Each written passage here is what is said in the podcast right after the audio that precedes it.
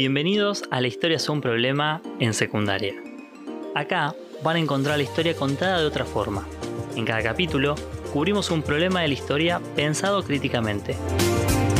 En el capítulo de hoy, Neolítico, surgimiento de las ciudades y las desigualdades sociales.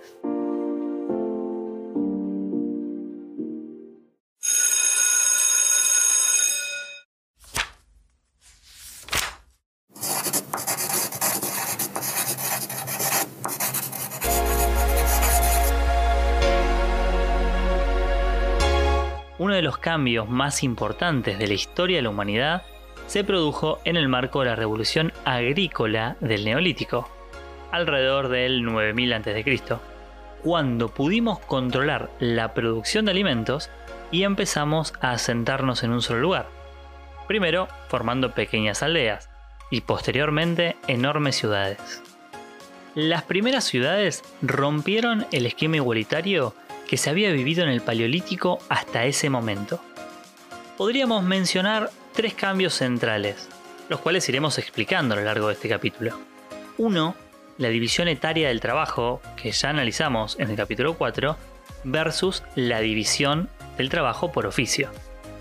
En segundo lugar, uno de los más clásicos, de ser nómades a sedentarios, es decir, de tener que ir persiguiendo nuestro alimento a no necesitar movernos de nuestro lugar. Y en tercero y último lugar, el que más cambió la estructura social, de la igualdad económica entre todos los miembros del grupo al surgimiento de las clases sociales y el Estado en las primeras ciudades.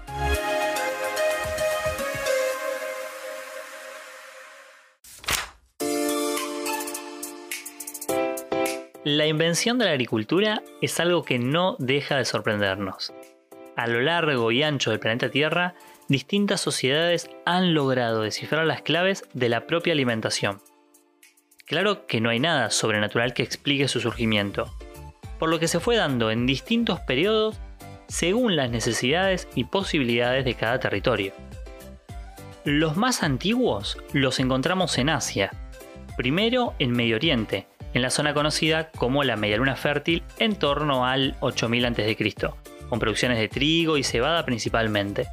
Pero, en las zonas del norte hindú y de la actual China, en torno a 7000 a.C., también nos encontramos con producciones de arroz y mijo.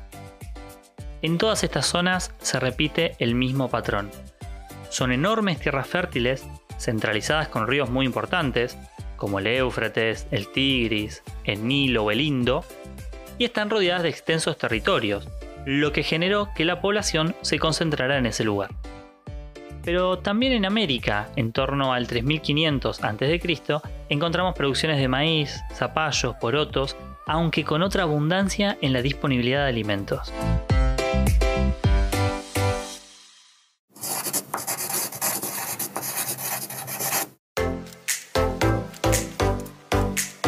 La agricultura generó un cambio 180 grados en las posibilidades de los pueblos. Ahora la comida abundaba y se empezaba a producir mucho más de lo necesario, generando un boom poblacional que repercutió en la forma en la que se organizaron estas sociedades. Claro que este cambio fue sumamente paulatino.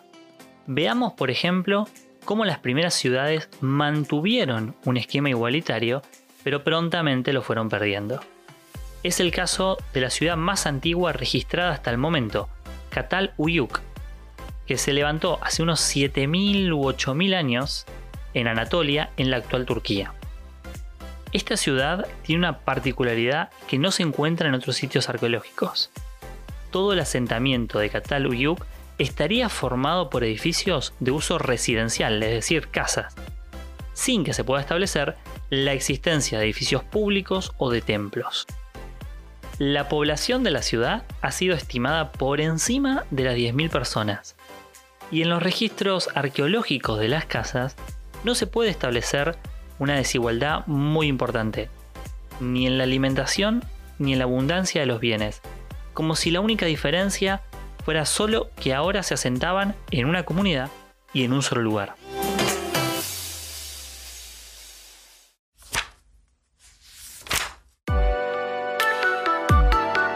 No podemos afirmar que la vida en esta ciudad fuera armónica ni mucho menos. Pero sí que es interesante su descubrimiento para desnaturalizar lo que se vio en el desarrollo de otras ciudades, como la ciudad de Uruk en la actual Irán. Uruk se comenzó a erigir más o menos en el 4000 a.C. y es el asentamiento más antiguo de las ciudades-estado sumerias. Si uno observa las reconstrucciones de la ciudad, se encuentra rápidamente con los templos y principalmente con los sigurats centrales.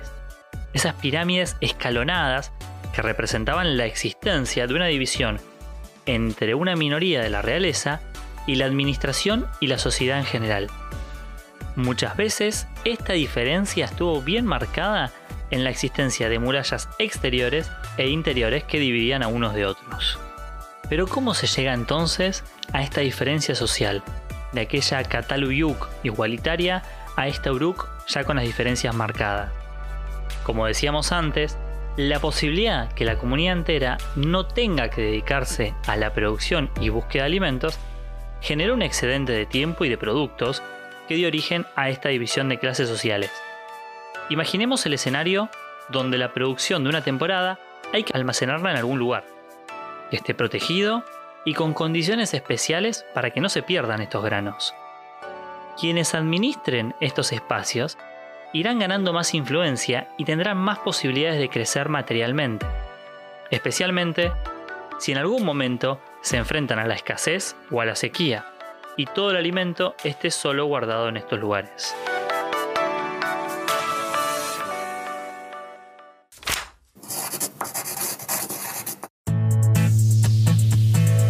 Por otro lado, va a empezar a aparecer una división de oficios complementada con el comercio, realizado en este momento en forma de trueque.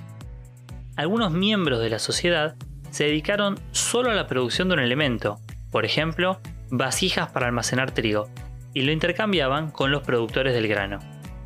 Por último, en este escenario agrícola, comenzará a tomar mucha relevancia la religión, que podemos asegurar que ya existía en el Paleolítico desde una relación más mística o de la duda por el entorno, pero en el Neolítico va a cobrar importancia la predicción del tiempo y la posibilidad de anticipar las lluvias y la sequía.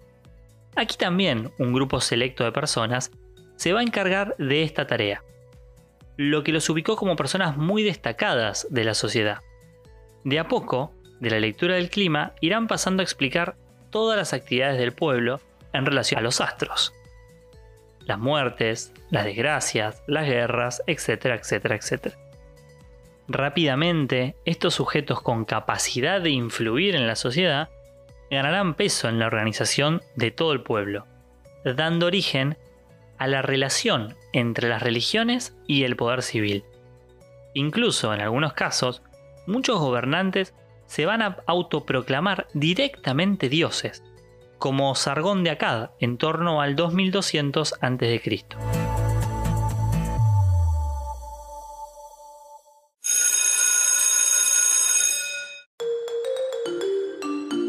Llegamos hasta acá, pero podemos continuar con este debate histórico en nuestro Instagram arroba historiaproblema.